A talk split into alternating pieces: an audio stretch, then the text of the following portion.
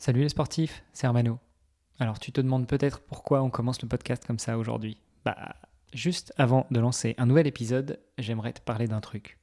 Le 13 mai prochain, je serai sur la plage de Brédune, près de Dunkerque, et je m'élancerai en solo pour une traversée de la France en courant et en nageant. 1500 km en 30 jours, à raison de 50 km de course et de 2 heures de nage au quotidien. Je le fais pour moi, mais aussi pour mettre en lumière deux assauts.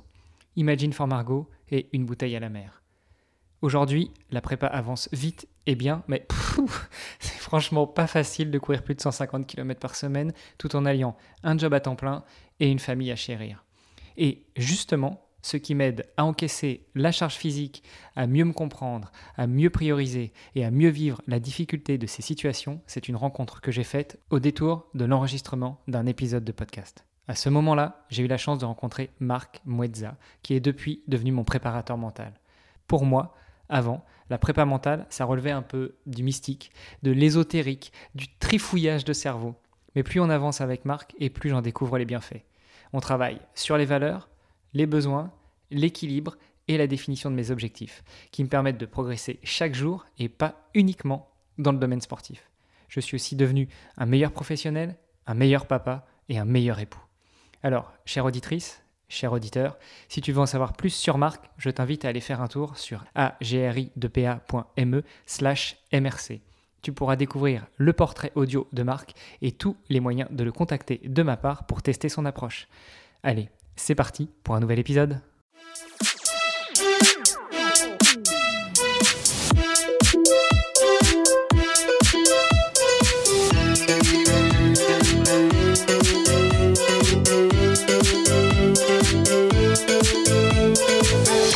Les auditrices, salut les auditeurs, c'est Greg et je vous retrouve pour un nouvel épisode du podcast, un nouvel épisode de cette saison 4 euh, que j'enregistre ce soir avec euh, Hermano.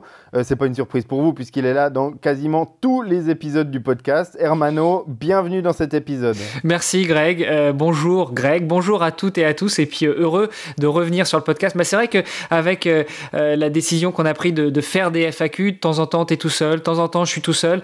donc là on se retrouve tous les deux et sans invité. On se refait un épisode à la chandelle et ça, c'est bien sympa, ça. Bah écoute, oui, c'est sympa. Euh, et puis, bah, tu parlais de FAQ. Euh, la semaine passée, il n'y en a pas eu parce que euh, j'étais en camp d'entraînement à Lanzarote, aux îles Canaries. J'ai eu une compétition. et puis, bah, on pourra rebondir là-dessus pour, pour lancer l'introduction sur le sujet du jour. Mais voilà, pris par le temps, bah, je n'ai pas enregistré de, de, FAQ la semaine passée, mais on va se rattraper et puis reprendre cette bonne habitude dès la semaine prochaine pour avoir des réponses aux questions de nos éditrices et de nos auditeurs par rapport à ce qu'ils peuvent nous envoyer sur euh, podcast.nacan.ch comme question par écrit ou par audio, et puis nous on y répond dans les petites FAQ. Donc voilà pourquoi il n'y en a pas eu la semaine passée. Et puis euh, bah, je disais, je rebondis sur le fait que j'étais en compétition samedi ici, j'avais un Alpha Ironman à Lanzarote, et puis bah, quand tu m'as rejoint dans le Skype juste avant qu'on enregistre, tu m'as demandé si j'avais bien enregistré toutes mes données lors de ce triathlon. Et euh, bah voilà, ça va nous permettre de faire une parfaite introduction sur le sujet de, de cet épisode. Bah oui, effectivement. Alors, euh, je pense qu'il y en a bien un qui ne peut que enregistrer et bien enregistrer et re-enregistrer et re-backuper toutes ces données. C'est quand même monsieur l'éditeur du blog de Nakan, non? Bah écoute, j'essaye de faire au mieux, mais euh, c'est vrai qu'en compétition, j'essaye d'éviter d'avoir 12 000 trucs qui enregistrent des données dans tous les sens. Ah, tu fais pas des tests euh, produits pendant les compétitions? Quand même, euh, pas ce type de compétition. Non, j'aime quand même bien être focus dans ma course et puis faire ma course avec une montre, éventuellement un compteur vélo, mais c'est tout. Je vais pas commencer à multiplier les trucs. Alors déjà, les, les montres, c'est embêtant parce que la combinaison de natation, en fait, c'est difficile à enlever quand tu as une montre au poignet. Et donc, si tu en as deux, bah, c'est deux fois plus compliqué. Donc voilà, ça pose un petit peu problème. Et puis... Euh, bah, forcément, euh, j'aime bien me concentrer sur mes transitions et pas appuyer sur 12 000 boutons pour enregistrer mes données sur 12 euh, 000 appareils. Raison pour laquelle je me contente d'une montre en général sur, un, sur un Alpha Ironman, éventuellement du compteur sur le guidon de mon vélo. Mais et donc, ce week-end, Alpha Ironman de Lanzarote, tu es parti avec combien d'appareils? Est-ce que tu avais ta montre et ton compteur vélo ou est-ce que tu as décidé de te fier uniquement à ta montre? Eh bien écoute, figure-toi que j'avais que la montre cette fois-ci. Euh, c'est un parcours vélo qui est un peu exigeant, donc dans lequel euh, j'ai pas vraiment euh, besoin d'avoir des, données et des données sous les yeux pour gérer sur la longueur, etc. Euh, je fais les côtes à l'intensité un petit peu ressentie et puis euh, j'essaie de relaxer les jambes au plat à la descente. Et donc du coup, bah, la montre me suffisait. En plus, c'était un petit peu compliqué parce qu'on n'avait pas forcément accès à nos sacs de transition et puis laisser le compteur sur le vélo toute la nuit, c'était un petit peu compliqué. Donc j'ai préféré faire simple et avoir juste la montre que j'emmenais avec moi le matin. Donc j'ai pris ma Phoenix 7 et puis je suis parti la fleur au fusil le matin avec ma montre. Et bah, tout s'est bien passé, sauf une petite euh, erreur d'enregistrement sur la partie vélo. Donc, à un moment, j'ai dû couper et relancer l'enregistrement, mais en dehors de ça, tout s'est bien passé. Donc, tu me posais la question, est-ce que tu as toutes les données? Oui, je les ai toutes. Bon, alors tu les as toutes. Moi, j'ai quand même une question parce que euh, on parle souvent de puissance en vélo. Euh, on en parle de plus en plus. On en parle aussi de plus en plus dans le podcast Devenir triathlète où on interview avec euh, Olivier de Scooter qui d'ailleurs te passe le bonjour.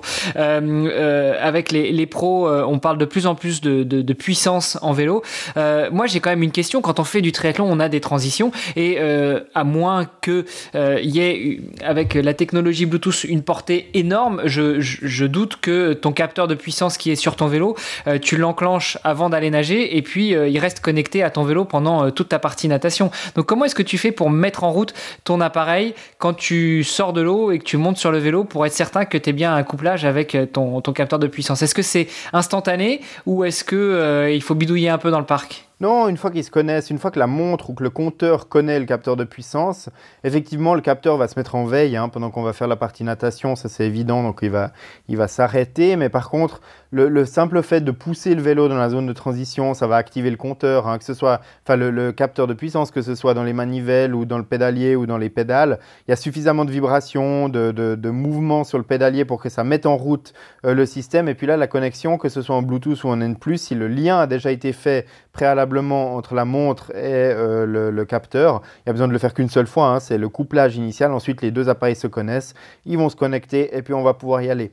Euh, la, question, c'est souvent de comment est-ce qu'on calibre son capteur de puissance lorsqu'on fait du triathlon, parce qu'on peut aller au parc à vélo le matin, faire un calibrage de son capteur de puissance, mais la température peut légèrement évoluer entre le moment où on a calibré et le moment où on va réellement partir, même s'il se met en veille entre deux. Hein. c'est le dernier calibrage qui est pris en compte, euh, ou alors on perd du temps à la première transition et on calibre dans la zone de transition, ce que quasiment aucun triathlète ne fait. Et maintenant, il y a plus en plus de, capteurs de puissance qui permettent un, calibrage automatique. Donc, on n'a plus besoin de faire cette, cette euh, procédure d'étalonnage avant de partir rouler. C'est notamment le cas des, des pédales Favero Asioma, hein, qui maintenant ont un firmware. Si on a mis la dernière version du logiciel dans ces pédales, eh bien, vont faire en sorte que le calibrage se passe entièrement automatiquement euh, à partir du moment où on l'a fait une fois sur le vélo. Après, toutes les autres sorties, on n'a plus besoin forcément de le faire euh, systématiquement. Donc, voilà un petit peu le, truc. Moi, si j'utilise autre chose que les Favero, ben, je vais euh, calibrer avant de partir nager. Le calibrage sera peut-être un tout petit peu erroné par rapport au changement de température, etc. Mais sinon, il n'y a, pas de problème vraiment particulier. Pour moi, il n'y a pas besoin de calibrer lorsqu'on sort de la natation et puis qu'on arrive vers le vélo. C'est une perte de temps qui ne sert pas à grand-chose. Oui, et puis même, même si on n'est pas un bon nageur et qu'on prend un Ironman, donc avec une distance de 3,8 km sur la partie natation, au pire, on met deux heures pour nager. En deux heures, on prend pas 40 degrés non plus. Donc, euh, oui, il y aura une petite différence entre le moment où on a calibré et le moment où on va monter sur le vélo. Mais c'est pas non plus euh, comme euh, de prendre le vélo, calibrer le matin et prendre le départ du vélo l'après-midi, quoi. Non, non, c'est sûr. Et la, différence peut aller jusqu'à 1,5%. En général, c'est dans la marge d'erreur du capteur lui-même.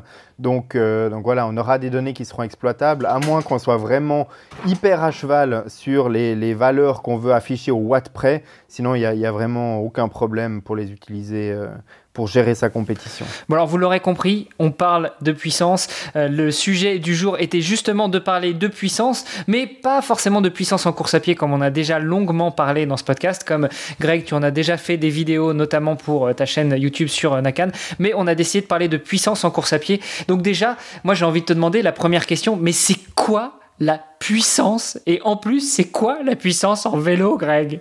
Bah oui, parce que c'est pas de la puissance en course à pied, mais de la puissance à vélo dont on va, dont on va parler.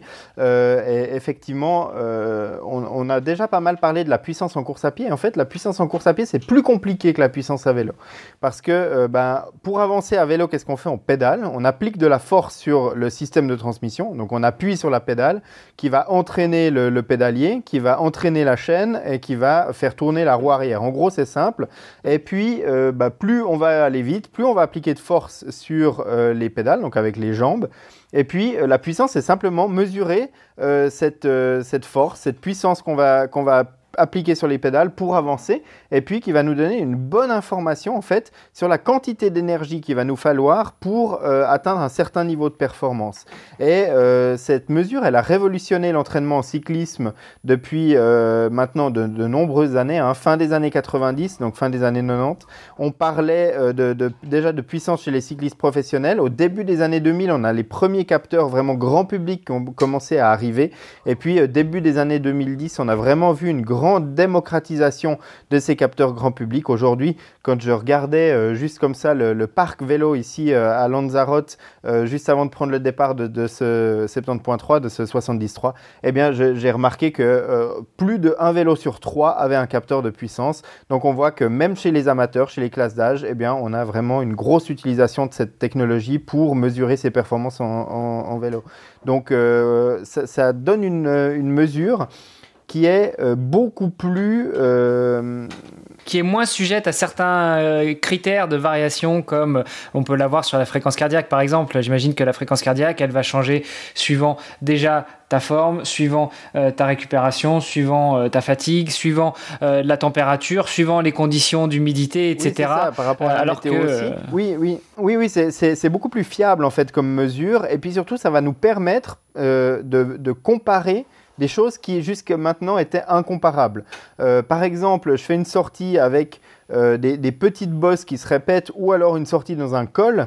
Tu vas me dire, c'est vraiment deux sorties qui sont complètement différentes, mais en termes de charge d'entraînement et en termes de, force que j'ai appuyé sur mes pédales et de, quantité d'énergie que j'ai dû déployer, ben, la puissance rend ces, sorties, alors pas entièrement comparables parce qu'elles restent différentes, mais euh, rend ces sorties comparable avec certains chiffres et donc nous ça nous permet d'avoir une certaine information par rapport à ça. On l'aura compris, la puissance en vélo c'est plus facile à mesurer que la puissance en course à pied. C'est peut-être plus facile aussi à appréhender parce que finalement je pense qu'il reste peut-être plus facile d'avoir une poussée entre guillemets linéaire sur les pédales plutôt que quand on est en course à pied. Et je suis en train d'en faire euh, les frais puisque j'ai fait moi aussi l'acquisition sur tes bons conseils d'un capteur stride et je me rends compte qu'en fait même en courant enfin même avec le capteur stride en fait c'était pas un problème que de GPS c'est bien moi qui ai des jambes en, guimauve qui savent pas tenir une allure. Non mais euh, trêve de plaisanterie je pense que tenir une puissance régulière c'est peut-être aussi plus facile en vélo qu'en course à pied. Euh, une fois qu'on a dit ça, la, question est quand même de, savoir, euh, une fois qu'on a défini la puissance et qu'on a dit ça, comment est-ce qu'on peut appréhender justement cette, cette donnée de la puissance? Est-ce qu'on travaille exclusivement à la puissance? Est-ce que travailler avec la puissance, ça va nous permettre de faire des séances euh, spécifiques? Et puis peut-être avant ça, quels sont les prérequis quand on veut travailler avec la puissance? Bah, en fait, je dirais que c'est à peu près la même chose que ce dont on a parlé pour la, puissance en course à pied. La première chose, c'est euh, d'analyser le besoin qu'on va avoir pour euh, l'utilisation de la puissance, parce que juste acheter un capteur de puissance pour avoir un chiffre qui s'affiche sur son compteur, ça sert à rien. Euh, il faut décider d'avoir un, capteur de puissance et d'acquérir un capteur de puissance si on veut l'utiliser pour s'entraîner et donc s'intéresser à cette valeur. Si on sait qu'on va installer ça sur son vélo, qu'on va regarder de temps en temps le chiffre, mais qu'on va pas s'y intéresser ou qu'on va pas prendre le temps de se renseigner pour ça, ça sert à rien. On va juste perdre le montant de, l'achat du, capteur de puissance. Et en général, c'est un montant qui est assez élevé. Hein. C'est un capteur de puissance vélo. Euh, c'est euh, au minimum 300 euh, francs suisses ou 300 euros. Et puis ça va jusqu'à des montants de, 800, 900 francs suisses ou 900 euros. Donc c'est vite un, investissement. Maintenant, je pense que pour la personne qui veut travailler avec les données de puissance, c'est un investissement qui en vaut largement la peine. Pour moi, c'est plus intéressant d'avoir ça que d'avoir une de roues aéro, par exemple, pour s'améliorer sur un vélo. Mais encore faut-il vraiment s'intéresser. Donc la première phase, c'est l'acquisition et puis le choix euh, du capteur de puissance est déjà assez important. on a des capteurs de puissance dans les pédales. Donc le, gros avantage, c'est que c'est facile à installer sur un vélo, hein, parce qu'on installe ça quasiment aussi facilement que des pédales classiques. On a des capteurs de puissance qui se mettent dans le pédalier, soit dans les manivelles, soit vraiment sur l'axe de, pédalier, ou on a des capteurs de puissance, on, les voit de moins en moins, mais euh, PowerTap avait avant des, euh, moyeux de roue arrière dans lesquels la puissance était mesurée. Donc le type de, de, capteur de puissance va avoir un impact, évidemment, parce que si on veut le passer facilement d'un vélo à un autre, on comprend que les pédales sera plus facile à déplacer qu'un un pédalier. Euh, après, euh, si on veut de l'équilibre gauche-droite, eh ben, il faut des pédales qui mesurent la puissance de chaque côté. La même chose, euh, dans le pédalier, il faut que les deux manivelles mesurent la, puissance. Et c'est intéressant d'avoir l'équilibre gauche-droite. On, y reviendra peut-être un petit peu plus tard dans cet épisode. Donc le, choix, pour moi, aujourd'hui, le, 80% des utilisateurs ou des utilisatrices de capteurs de puissance ont tout intérêt à choisir des pédales. C'est facile à installer, c'est facile à, à gérer euh, en termes de, configuration, etc. Et puis, euh, ça change très très peu les habitudes. Et euh, on peut aussi facilement le passer d'un vélo à un autre. Si demain je change de vélo et puis que j'ai ça dans un pédalier, puis que je choisis un vélo qui n'est pas compatible, bah, je vais me dire, voilà, j'ai perdu l'investissement en, capteur de puissance. Si c'est des pédales, c'est super facile à, à, passer d'un vélo à un autre. Donc le, le, choix est déjà assez important. Et puis ensuite, eh bien, c'est de commencer à appréhender ces données. Donc les premières fois, on va configurer son capteur de puissance sur son compteur, et puis on va rouler, on regarde un petit peu l'évolution de ces chiffres sans s'y intéresser plus que ça, mais on regarde un petit peu qu'est-ce que ça donne dans une côte, à plat, etc. Et ensuite, on commence vraiment à se documenter, et puis à planifier ses entraînements, en tout cas ses entraînements de qualité, en se basant sur la puissance. Et puis on peut aussi utiliser ça dans un col pour gérer sa montée, et on verra qu'on sera beaucoup plus efficace en gestion que si on y va au ressenti, à la fréquence cardiaque ou euh, avec d'autres méthodes on commence à l'utiliser, on regarde pas trop les données, mais on essaye d'appréhender un petit peu comment ça marche. Et après, on va pouvoir mettre en place une stratégie justement pour travailler avec la puissance. Est-ce que il euh, n'y a pas une, une étape euh, intermédiaire qui serait justement d'analyser notre puissance à l'instant T et, euh, et savoir ce qu'on va pouvoir en faire. Quand on commence à courir, on préconise effectivement de se mettre un petit peu en forme. Et puis quand on avait l'habitude de courir avec un, un, capteur cardiaque, que ce soit au poignet ou avec un capteur thoracique et on sait qu'on recommande le capteur thoracique qui est beaucoup plus fiable, euh, bah, on fait un petit peu un test d'effort, même euh, soi-même, pour savoir un petit peu quelles sont nos, nos limites hautes. Alors basse, euh, c'est assez facile, mais haute, bah, il va falloir pousser un peu sur la machine. On préconise un Cooper, un demi-Cooper, un test VMA ou autre. ça va nous donner aussi des informations sur la VMA, sur la, fréquence cardiaque maximale et, dans quelle zone on va pouvoir travailler. Est-ce qu'on fait pareil avec la puissance?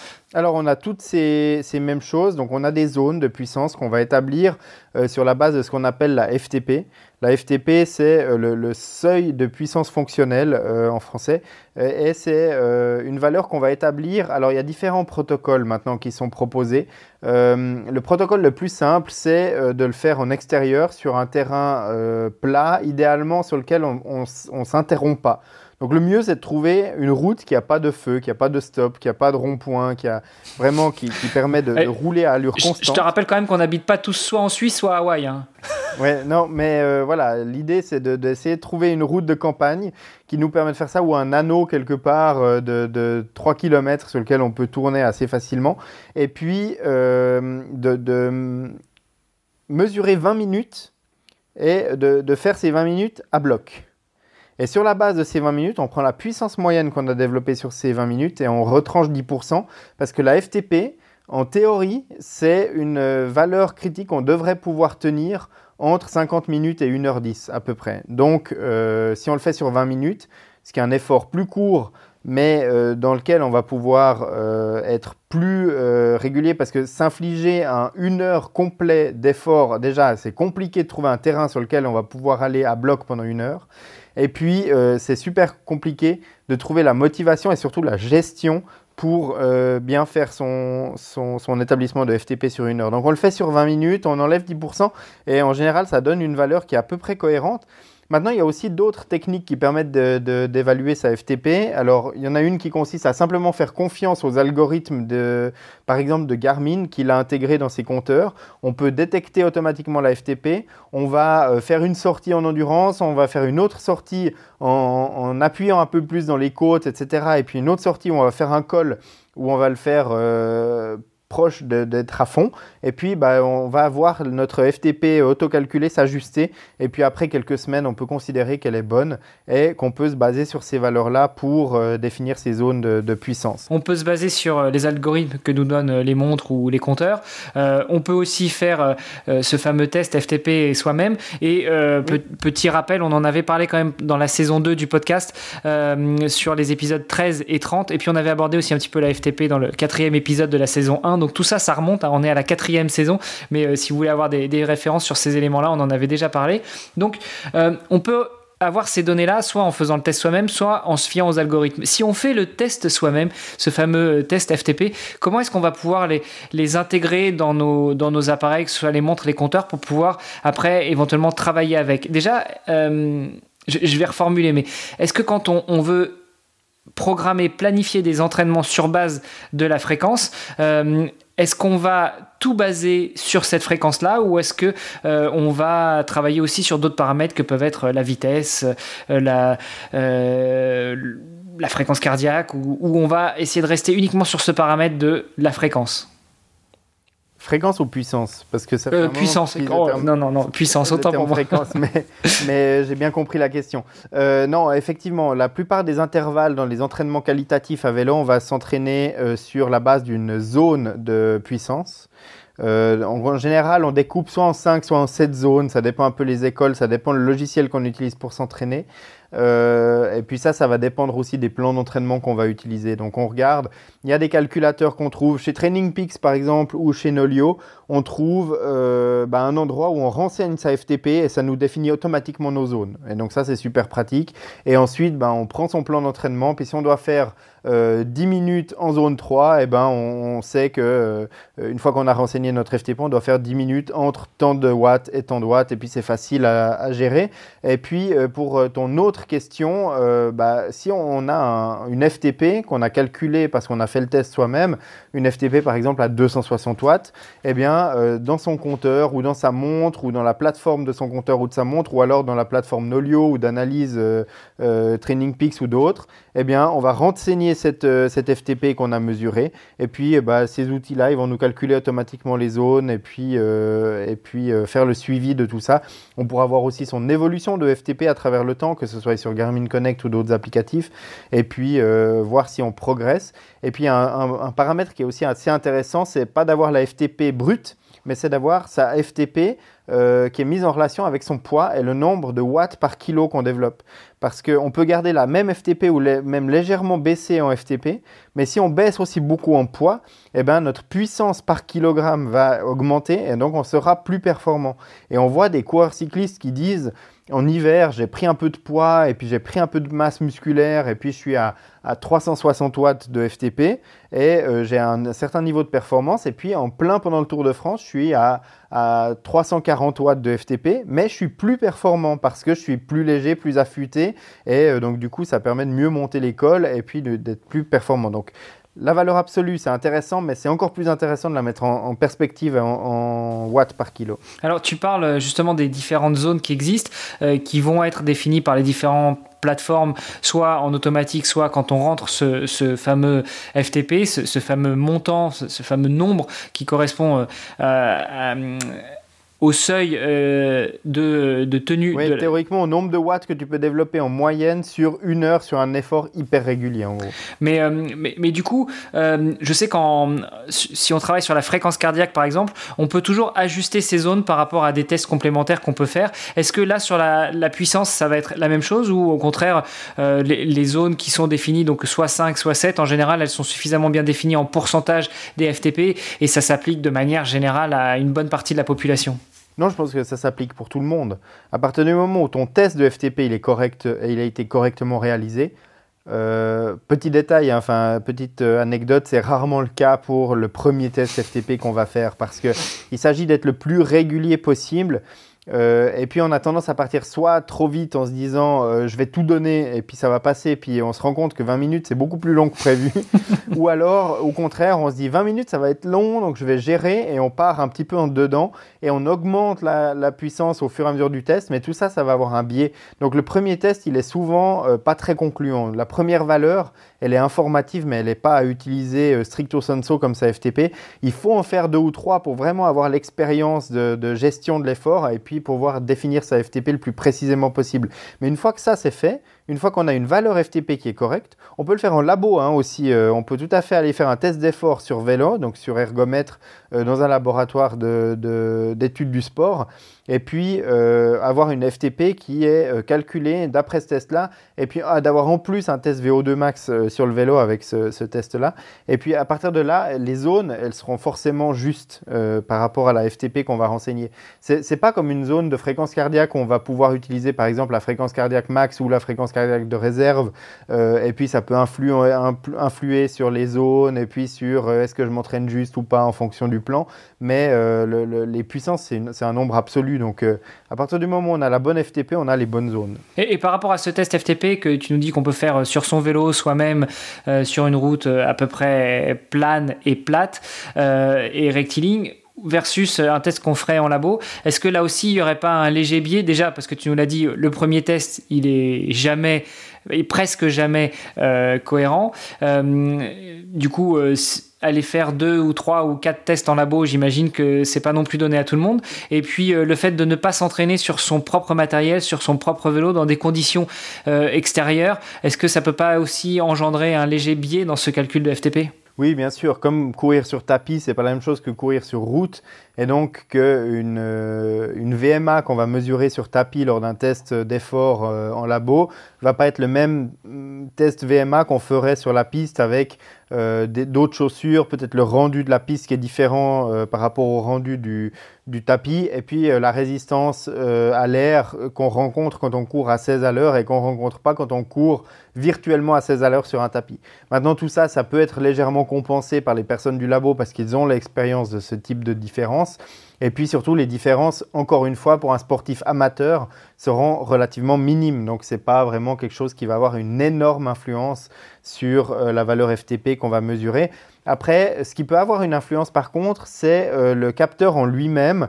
Euh, si on prend un capteur qui est, par exemple, on parlait tout à l'heure des capteurs qui mesurent la puissance gauche-droite, mais si on veut un capteur euh, avec un budget euh, raisonnable, on peut choisir un, capteur qui mesure la puissance que sur une seule jambe et qui multiplie le tout par deux. Et puis si on va en labo, là ils auront un capteur qui va mesurer la puissance totale, mais on peut avoir des déséquilibres. Par exemple, moi je pédale à 52% euh, avec la jambe gauche et puis 48% avec la jambe droite. J'ai un léger déséquilibre. et donc du coup, si j'avais un capteur qui mesurait que ma jambe gauche, eh bien, euh, ma, puissance FT, ma puissance euh, totale serait de 104% de ma puissance réelle. Parce qu'il va prendre ma jambe gauche et puis il va la multiplier par deux.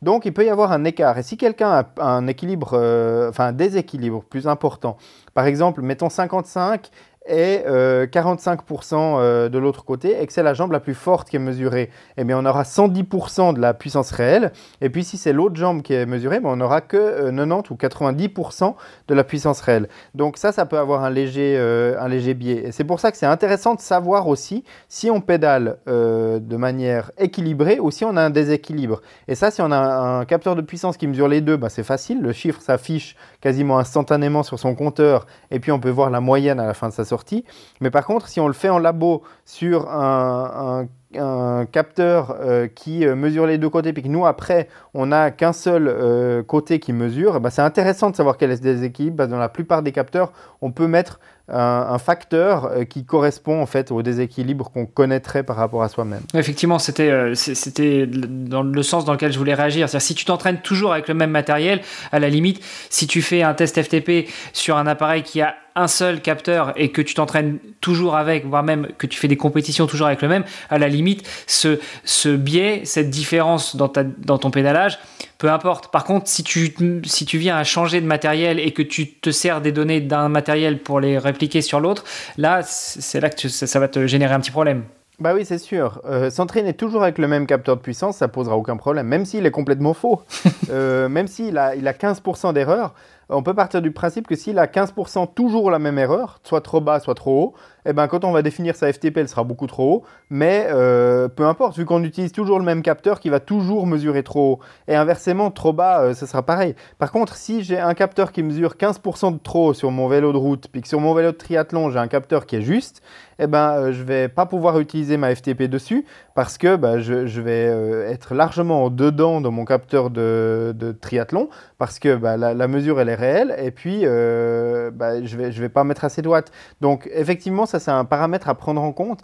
Et euh, c'est souvent le cas, par exemple, avec des home trainers qui sont euh, d'entrée de gamme mais qui mesurent la puissance. Là, on a souvent des capteurs de puissance qui sont de moins bonne qualité. Et les gens sur le home trainer, bah, l'hiver, définissent avec des outils comme Zwift, etc. Il y a des protocoles de mesure de FTP sur home trainer, vont mesurer leur puissance avec ça. Et puis ensuite, vont se dire, ah, mais c'était quand même intéressant cet hiver de travailler avec la puissance sur le home trainer. Ils achètent un capteur de puissance un peu plus haut de gamme sur leur vélo de route qui va mesurer beaucoup plus juste. Et puis quand ils vont partir dehors, ils vont dire mais c'est incroyable, j'arrive pas à tenir 10 euh, minutes ce que je faisais euh, une demi-heure sur mon, sur mon home trainer. Et en fait, c'est tout simplement à cause d'un écart. Donc si vous avez ce genre de truc, moi ce que je vous conseille, c'est de faire un comparatif. Donc vous prenez euh, vos pédales ou votre capteur de puissance, vous le montez sur votre vélo, votre vélo, vous le mettez sur le home trainer et vous comparez les valeurs du home trainer et de votre capteur de puissance. Si c'est proche ou que ça match, eh bien, bah, il n'y a pas de problème. Si vous avez un gros écart, eh bien, préférez toujours utiliser le home trainer, enfin le, capteur de puissance euh, de votre vélo et pas le home trainer parce que celui-là, il sera euh, forcément un petit peu plus euh, faux. Oui, et puis aller faire une compétition avec le home trainer, ça paraît un peu compliqué. Alors, à part faire des compétitions virtuelles, tu sais, en temps de Covid, euh, il y en a eu pas mal, mais maintenant, je crois qu'on euh, préfère quand même rouler euh, en vrai. Quand tu disais de, comparer les deux, c'est-à-dire qu'il faut deux appareils pour pouvoir comparer les, données de un, celle qui remonte du home trainer, et l'autre, celle qui remonte de la montre, ou, finalement, si tu utilises des appareils comme Zwift, bah, tu vas avoir, je sais pas, ton, écran déporté, ton iPad, ton ordinateur qui va te donner les données de ton home trainer, et puis tu prends le reste sur ta montre ou sur ton compteur bah, Zwift va l'enregistrer de son côté, donc là il n'y a pas besoin d'un appareil particulier. Si on a Zwift ou un autre applicatif du même style, il va enregistrer un fichier avec la puissance dedans. Et puis bah, le, capteur de mon vélo, je vais l'enregistrer avec ma, montre, que ce soit Garmin, Coros, Polar, Sunto ou autre, n'importe quoi qui enregistre la puissance. Et puis ensuite, bah, vous pouvez aller sur l'outil de comparaison d'un can.ch par exemple, euh, sur lequel vous pouvez configurer un compte gratuit. Vous allez euh, charger vos deux fichiers d'activité et puis lui va vous faire un graphique comparatif. Puis vous verrez si les deux courbes sont parfaitement l'une sur l'autre, ben, c'est que vos deux capteurs sont picobello calibrés nickel. Et puis si euh, il y a 1,50 km entre chaque courbe, ben, c'est qu'il y a un petit problème de, de précision sur l'un ou l'autre des capteurs. Bon, une fois qu'on a dit ça, euh, et là je me réfère à, à, Greg, le coach certifié Ironman, comment est-ce qu'on établit un programme d'entraînement basé sur la puissance et comment on utilise ça en compétition? Alors, c'est deux questions qui sont distinctes. Comment est-ce qu'on va s'entraîner avec la puissance? Euh, bah, Ça fait longtemps que les cyclistes parlent de, sweet spot. Et en fait, ça, c'est un truc, une notion qui est intéressante à connaître quand on est un cycliste, c'est qu'on veut développer très vite euh, sa FTP et qu'on veut développer très vite sa VO2 max. Euh, c'est de travailler le sweet spot. Non, le sweet spot, c'est une, euh, technique d'entraînement qui consiste à faire des intervalles euh, de, durée moyenne, donc en environ 5, 10, voire 15 minutes pour les cyclistes les plus euh, costauds, à 90%, donc à 90% de sa FTP. Donc une fois qu'on a défini sa FTP, euh, on, fait des intervalles de, par exemple, 3 fois 10 minutes lors de sa première séance. On va faire 3 fois 10 minutes où on va se concentrer pour rester le plus proche possible des 90% de sa FTP. Et ça, euh, ça va être un, travail qui va nous permettre de développer la FTP assez rapidement. On va obtenir des résultats qui seront très intéressants en induisant pas trop de fatigue. Et c'est pour ça que c'est des, euh, entraînements qui sont assez intéressants. Ensuite, on peut euh, faire des intervalles plus courtes avec des intensités plus élevées, donc aller au-delà de 100% de sa FTP dans du travail de côte, par exemple, ou dans des travaux, enfin, du travail de sprint ou d'accélération. Et puis, la deuxième partie de ta question, c'était par rapport à la gestion de course. Ensuite, quelle puissance est-ce que je vais pouvoir développer sur une euh, distance olympique ou sur une distance euh, Alpha Ironman ou Ironman? Et eh bien là, ça va dépendre un petit peu de chaque athlète et c'est intéressant de faire des sorties euh, où on va simuler des allures Ironman ou des allures type compétition pour définir un petit peu la, la puissance qu'on va pouvoir développer sur la course. Moi, je sais que j'ai une capacité à tenir des intensités assez élevées sur un triathlon et de pouvoir courir raisonnablement par rapport à mes capacités ensuite je ne suis pas un bon coureur à pied du tout, hein, donc, euh, donc euh, je fais ce que je peux. Mais par exemple, ici à Lanzarote, j'ai quand même tenu par rapport à ma FTP maintenant que. Alors, je ne suis pas très bon élève parce que je ne pourrais pas te dire exactement quelle est ma FTP actuelle parce que j'ai pas refait de test récemment. Puis avec l'hiver, un peu de désentraînement, j'ai fait que du home trainer. Je, l'estime en 260-265 watts, c'est pas extraordinaire en ce moment. Euh, et donc, du coup, j'ai tenu une, une, puissance normalisée sur l'entier de mon segment de, de 90 bornes sur le, half à euh, environ 210-215 euh, watts. Donc, assez proche quand même en, termes de pourcentage. Euh, après, moi je sais que j'arrive à tenir ce, genre de, de, puissance en étant capable de courir ensuite. Mais pour te donner encore un hint, c'était une puissance qui était moins élevée que la puissance normalisée sur mon Ironman de Toon l'année passée, où j'ai mis plus de watts que ce que j'ai mis ici sur un half. Donc ça dépend vraiment de l'état de forme, de, la confiance dans laquelle on, va courir ensuite. Il n'y a pas vraiment de règles. Il y a des gens qui aiment bien dire, bon, euh, sur un distance olympique, on peut mettre 95% euh, de sa FTP, sur un half, on peut mettre 90%, puis sur un full, on peut mettre entre 80 et 85% de sa FTP. Je suis pas sûr que ça s'applique à tout le monde, ça. Oui, bah, finalement, ça va être un peu comme les autres paramètres euh, sur lesquels on peut jouer dans l'entraînement, et notamment la fréquence cardiaque.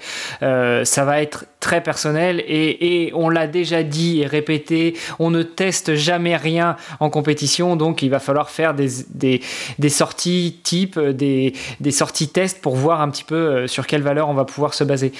Euh, il y a une question quand même qui me titille depuis tout à l'heure, et puis surtout depuis quelques jours que j'ai branché mon capteur Stride, que je l'avoue, je ne regarde pas pour l'instant le, chiffre de la puissance, mais plutôt le chiffre de l'allure et, euh, euh, et, autres, mais pas encore trop la puissance. Euh, quelle différence y a-t-il entre la puissance développée en course à pied et la puissance développée en vélo?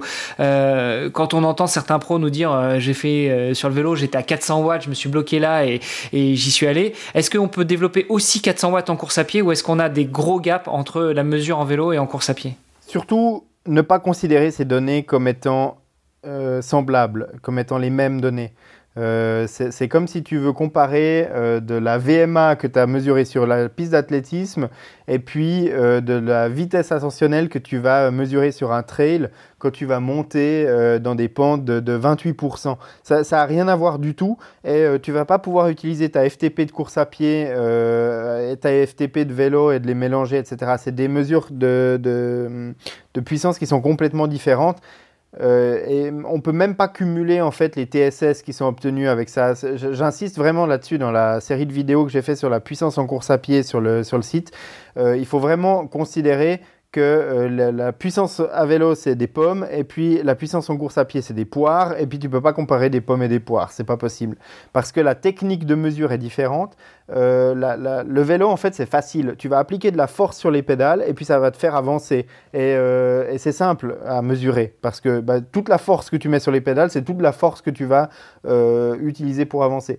Par contre, en course à pied, tu vas poser le pied, tu vas mettre de la force, mais est-ce que tu vas mettre de la force pour euh, faire avancer le corps en avant ou est-ce que tu vas mettre de la force pour produire de l'oscillation verticale? Est-ce que tu vas avoir un mouvement latéral parasite? Est-ce que tu vas euh, être efficace en, termes de course à pied? Il y a plein d'autres paramètres qui rentrent en ligne de compte et en, fin de compte, chez Stride, euh, la, mesure de puissance en course à pied, elle est super complexe. Ils ont mis des années à mettre leur algorithme au point alors que le vélo, en fait, c'est facile. Si je mets 8 watts sur ma transmission de, de vélo, euh, on peut partir du principe qu'il y, a 3 ou 4 watts qui se perdent dans les forces de friction mécanique de la transmission et puis du pneu sur la route. Eh ben, euh, si, je perds, mettons, euh, sur 8 watts que je mets sur mes pédales, j'en perds la moitié, 4 watts, eh ben, j'aurai 4 watts qui seront vraiment efficaces pour avancer sur le vélo et c'est simple. Voilà, ça coule de source, on va dire. Alors, ceci étant dit, est-ce que tu peux nous donner des valeurs moyennes pour la fréquence en vélo?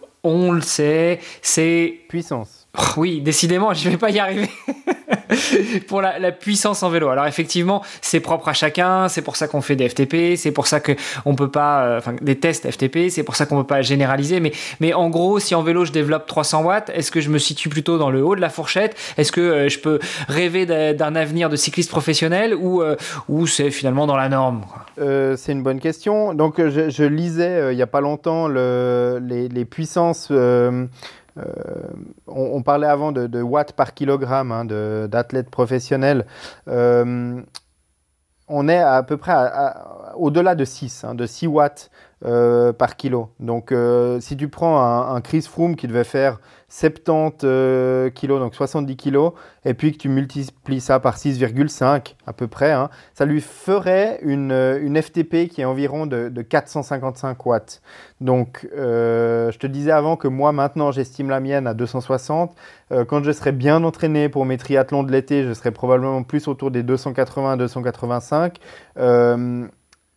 voilà, ça te donne une image. Moi, je suis, à, peine à la moitié des chiffres d'un cycliste professionnel. Et euh, j'arrive à me faire plaisir sur triathlon, mais je gagnerai jamais rien. Donc, euh, donc voilà. Après, euh, moi, je pèse aussi beaucoup plus lourd hein, que les 70 kilos que j'ai donné en, exemple pour, pour Chris Froome. Donc, donc voilà, il n'y a, pas de vérité absolue.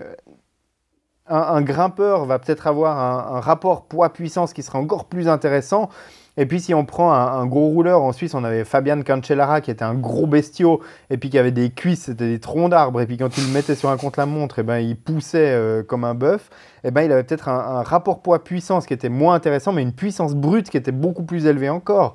Donc euh, après ça dépend aussi de la discipline que tu veux faire et si euh, moi on me met sur un parcours qui est plus ou moins plat ou en tout cas avec quelques petites bosses, je serais beaucoup plus performant que d'aller euh, faire le triathlon de l'Alpe d'Huez ou de faire l'Ombraman.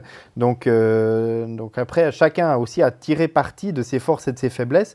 Euh, c'est pas parce que tu as une FTP à 210 watts que tu es forcément nul, parce que tu peux être super léger et donc du coup avoir un rapport poids-puissance qui est excellent. Et puis c'est pas parce que tu as une FTP à 330 watts que tu es forcément bon, parce que tu, tu pèses peut-être 110 kg. donc, donc voilà, il n'y a, a, pas de réponse absolue. Mais les, cyclistes du Tour de France, ils ont une, puissance euh, en FTP qui équivaut à peu près à, une séance de sprint pour moi. Quoi. oui, bon après, c'est leur métier, c'est pas ton métier. Euh, je pense que ça se défend aussi comme ça.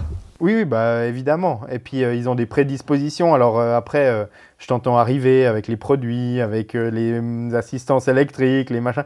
Les cyclistes pros, ils ont tous de toute façon un, moteur qui est euh, largement supérieur à la moyenne, parce que sinon ils n'en seraient pas là. Donc euh, ces gens-là, naturellement, ils développent de la puissance beaucoup plus élevé que le commun des mortels. J'ai encore une dernière question et je voudrais encore faire le parallèle avec la fréquence cardiaque. Quand on s'entraîne sur la base de la fréquence cardiaque, en général, on essaye de définir les seuils et de décaler ces seuils vers la droite, euh, notamment quand on fait du sport d'endurance.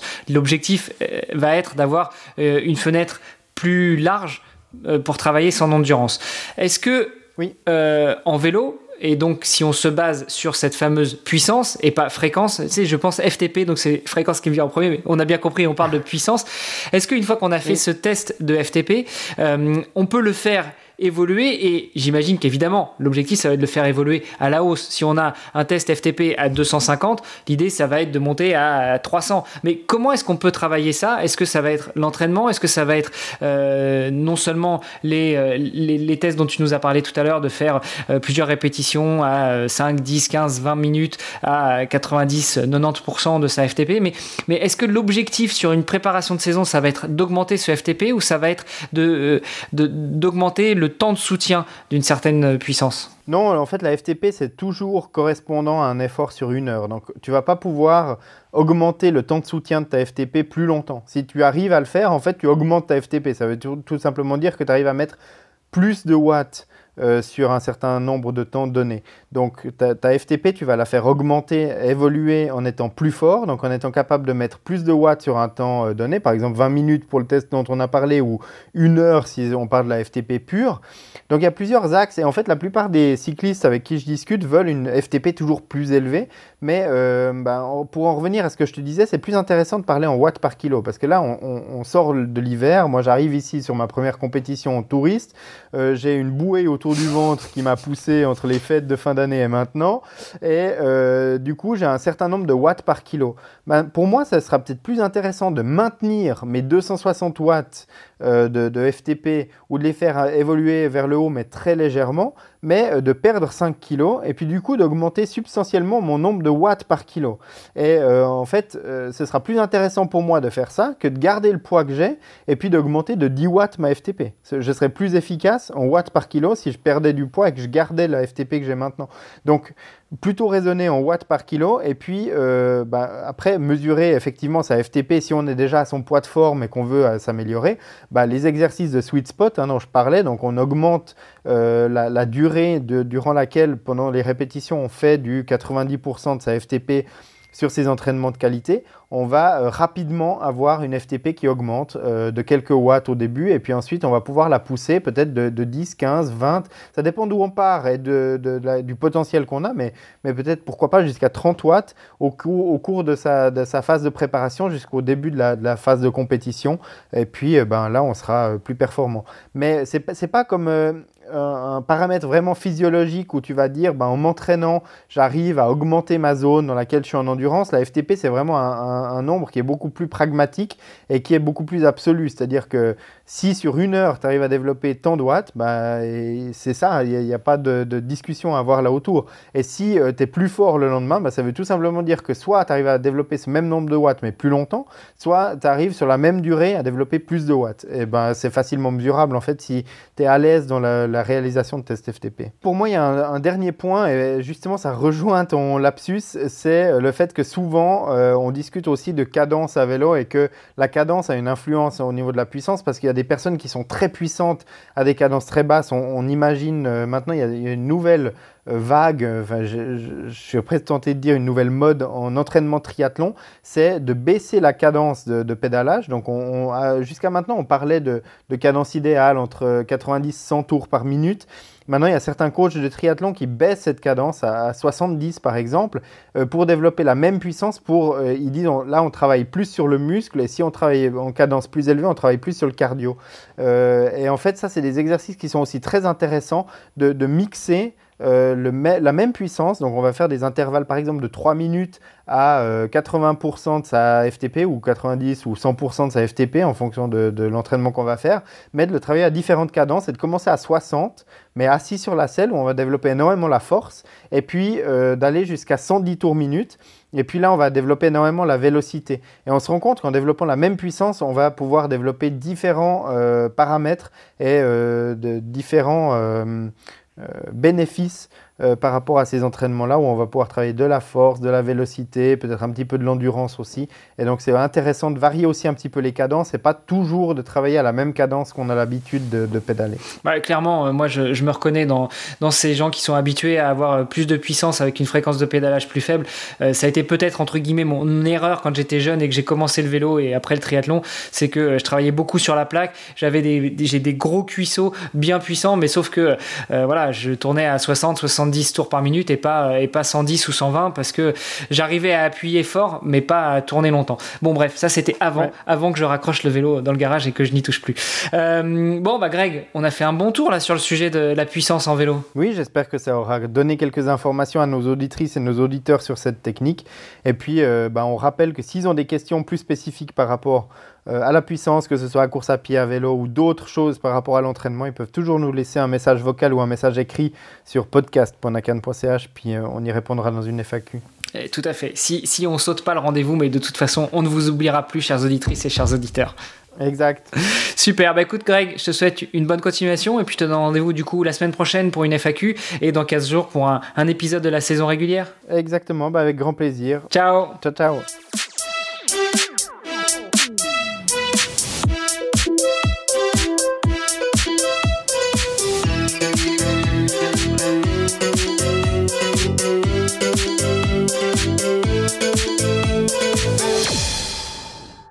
Salut les auditeurs. Et au fait, qui fait l'intro Vas-y. Parce qu'on enregistre, bah mais on n'a pas dit qui, qui faisait l'intro. Vas-y, vas-y, vas-y, vas-y.